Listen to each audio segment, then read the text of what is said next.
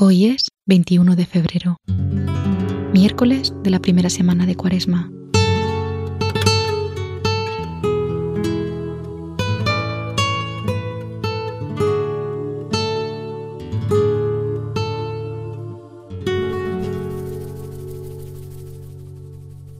Si a lo largo del día de hoy pudieras encontrar un rato para leer entero el libro de Jonás, sería un regalo que te harías a ti mismo. Es un relato breve y didáctico, lleno de hondura, de sabiduría y de humor. Cuando Dios le llamó por primera vez, Jonás puso los pies en polvorosa y huyó a Tarsis, justo en dirección contraria al destino al que era enviado. Hoy diríamos, Dios le mandó ir a Madrid y él tomó el barco para Buenos Aires. Se embarca hay una tormenta. Lo culpan a él y lo tiran al mar. Se lo traga un gran pez. Pasa tres días en su vientre y al tercero lo vomita en la playa. Y entonces Dios, como si no hubiera pasado nada, vuelve a decirle tranquilamente, levántate y vete a Nínive. La lectura de hoy es del profeta Jonás. El Señor dirigió la palabra a Jonás. Ponte en marcha y ve a la gran ciudad de Nínive. Allí les anunciarás el mensaje que yo te comunicaré. Jonás se puso en marcha hacia Nínive, siguiendo la orden del Señor. Nínive era una ciudad inmensa. Hacían falta tres días para recorrerla.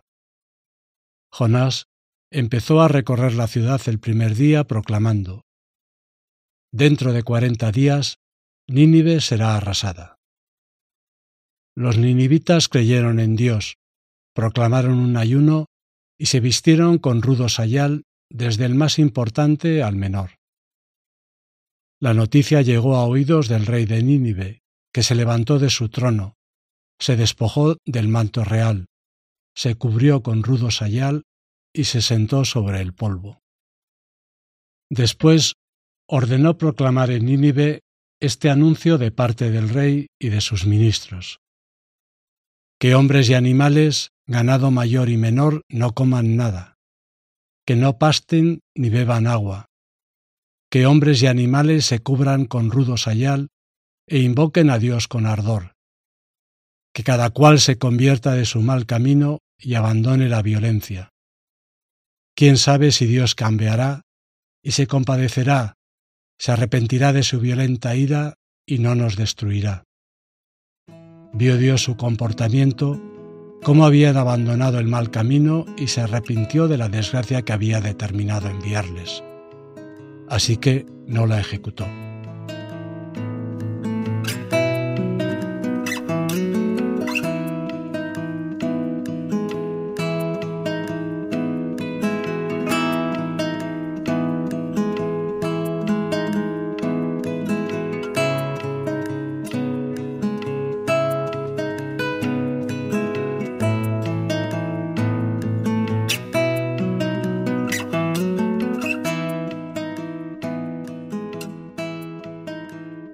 Aunque Jonás era un israelita obstinado que no deseaba que Dios entrara en relación con los no judíos, cuando predica a los de Nínive, consigue unos resultados espectaculares. A través de él, la palabra de Dios llega a un pueblo que estaba hundido en el pecado, pero que se decide a cambiar de vida.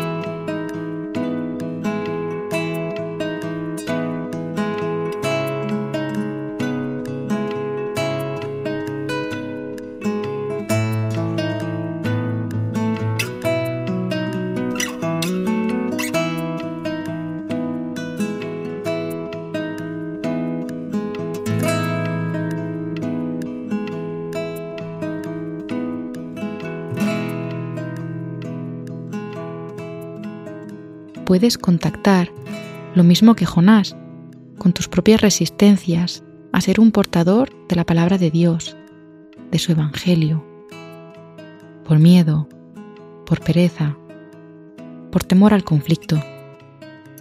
Haz memoria de los momentos de huida que has experimentado a lo largo de tu vida.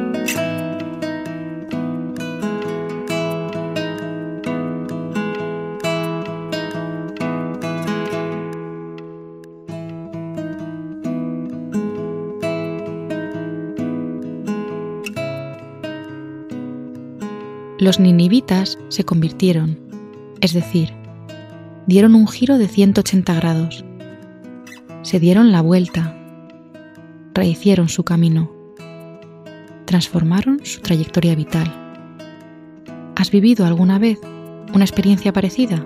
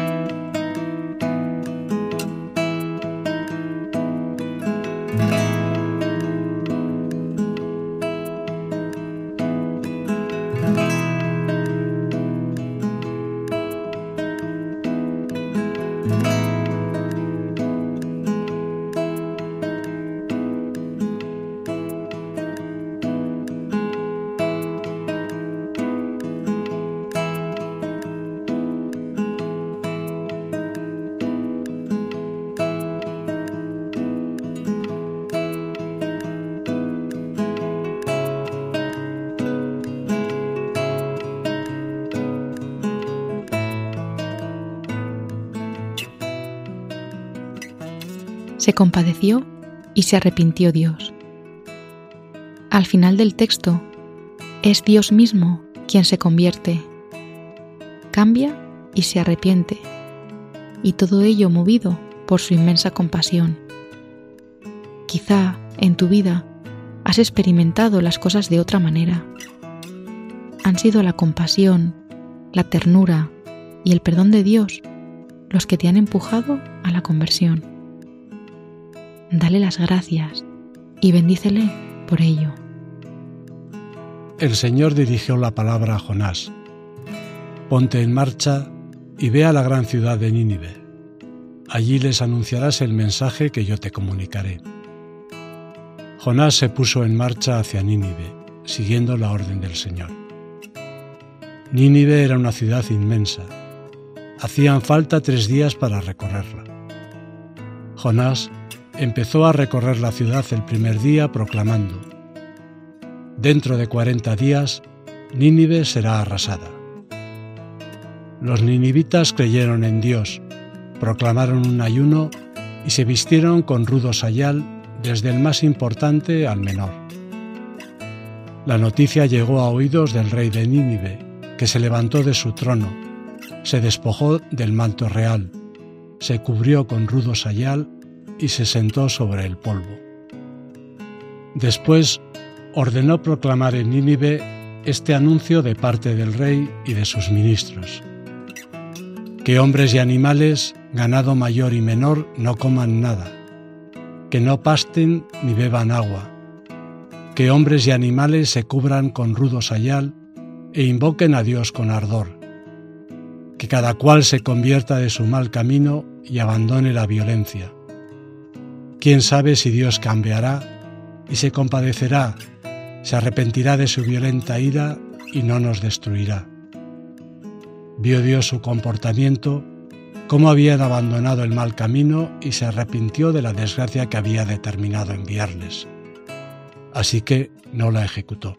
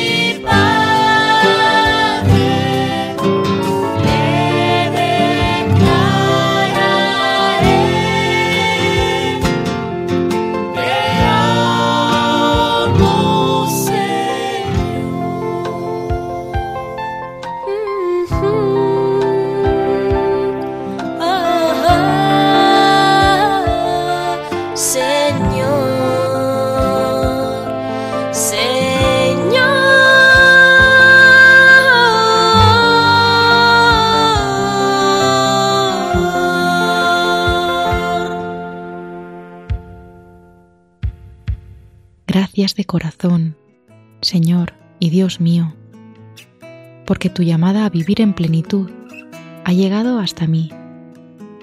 Recuerdo ahora algunos nombres de personas que han sido para mí portadores de tu Evangelio, que me han dado a conocerte y me han invitado a vivir de otra manera, a pasar del egoísmo al amor y del yo para mí a la solidaridad. Aquí estoy también yo, Señor, por si quieres contar conmigo para invitar a otros a conocerte y quererte. Vence tú mis resistencias para que, a través de mí, y aunque sea poca cosa, tu Evangelio pueda alcanzar a otras personas y llenarlas de alegría como me ha llenado a mí.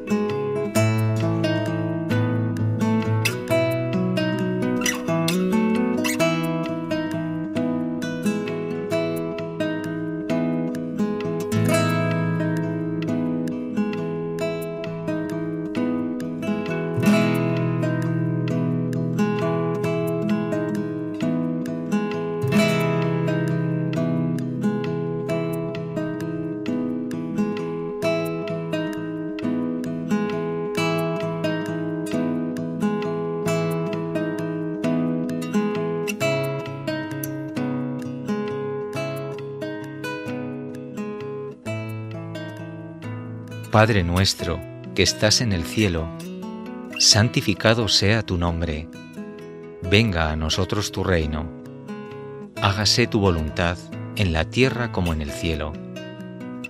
Danos hoy nuestro pan de cada día, perdona nuestras ofensas, como también nosotros perdonamos a los que nos ofenden. No nos dejes caer en la tentación, y líbranos del mal. Amén.